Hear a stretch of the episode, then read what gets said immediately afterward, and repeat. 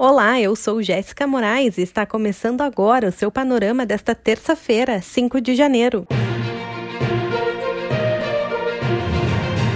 A Índia vetou a exportação de doses da vacina da AstraZeneca e Universidade de Oxford para assegurar a vacinação da população indiana vulnerável à Covid-19. Conforme o Globo, o Brasil havia selado um acordo com a companhia para a compra de 2 milhões de doses do imunizante que seriam armazenadas pela Fundação Oswaldo Cruz. O Itamaraty afirmou em nota que as autoridades sanitárias do Brasil e da Índia estão em contato para viabilizar a importação da vacina o Estadão destaca que a Fiocruz tenta reverter esse veto do governo indiano para a exportação das vacinas. A compra das doses prontas é a principal aposta do governo para começar a vacinação em 20 de janeiro, o cenário mais otimista desenhado pelo Ministério para que a campanha se inicie. No Ministério das Relações Exteriores, a avaliação é otimista, embora ainda não haja um prazo entre os diplomatas para concluir a liberação da importação.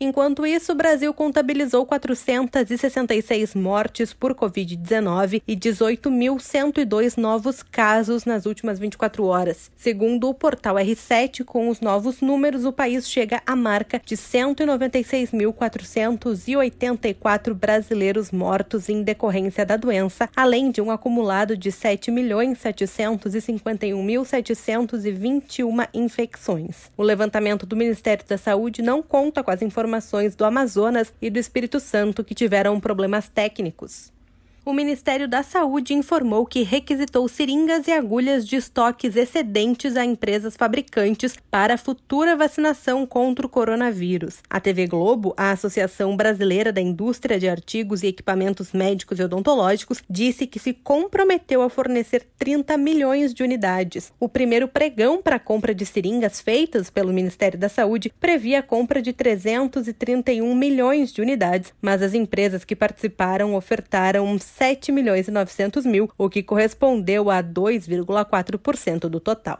E na política, a bancada do PT, a maior da Câmara, com 52 deputados, decidiu apoiar a candidatura de Baleia Rossi do MDB de São Paulo ao comando da casa. Ele é o candidato do atual presidente Rodrigo Maia, do DEM do Rio de Janeiro. A Folha de São Paulo noticiou que o anúncio de apoio será feito em conjunto com PSB, PDT, PCdoB e Rede na quarta-feira, dia 6, durante o lançamento oficial da candidatura. Esse apoio do PT é reconhecido até mesmo por integrantes do Palácio do Planalto como um revés para o presidente Jair Bolsonaro, que apoia o principal adversário de Baleia, o líder do Centrão, Arthur Lira, do PP do Alagoas. O governo de São Paulo vai pedir autorização para o uso emergencial da Coronavac, vacina contra a Covid-19, nessa quarta-feira, à Agência Nacional de Vigilância Sanitária. O portal UOL destacou que, com a documentação e os estudos do laboratório Sinovac BioNTech em mãos, a Anvisa vai ter 10 dias para autorizar ou não a aplicação do imunizante. O Amazonas registrou o maior número de novas internações por Covid-19 desde o início da pandemia. Segundo o G1, foram 183 pessoas hospitalizadas com a doença apenas nesta segunda-feira. Em Manaus, onde o número de internações já havia superado os registros de abril e maio, também houve um novo pico ontem 177 novos hospitalizados.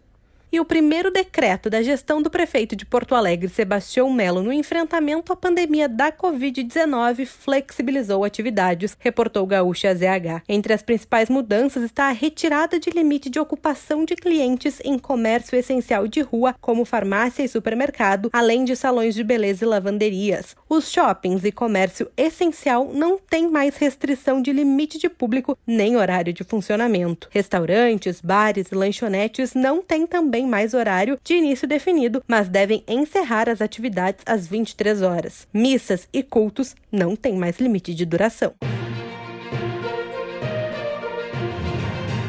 O primeiro-ministro britânico Boris Johnson anunciou um novo lockdown em toda a Inglaterra. A CNN ressalta que a medida é semelhante à imposta quando a pandemia de coronavírus chegou ao país em março. Johnson salientou que tem sido frustrante e alarmante a velocidade com que a nova variante do vírus se espalha. A Folha de São Paulo complementa que o novo confinamento inclui o fechamento de escolas com retorno das aulas à distância. Nas últimas 24 horas, o Reino Unido registrou 58.780 94 novos casos de coronavírus, maior número diário e sétimo dia consecutivo com mais de 50 mil novos doentes por dia e autoridades municipais de Washington alertaram apoiadores do presidente dos Estados Unidos, Donald Trump, a não levarem armas para as manifestações desta semana. Segundo a agência Reuters, os atos foram marcados em protesto contra a formalização no Congresso da derrota de Trump nas eleições. Milhares de apoiadores do presidente, incluindo alguns grupos nacionalistas de extrema direita que portam abertamente armas em protestos, são esperados na capital dos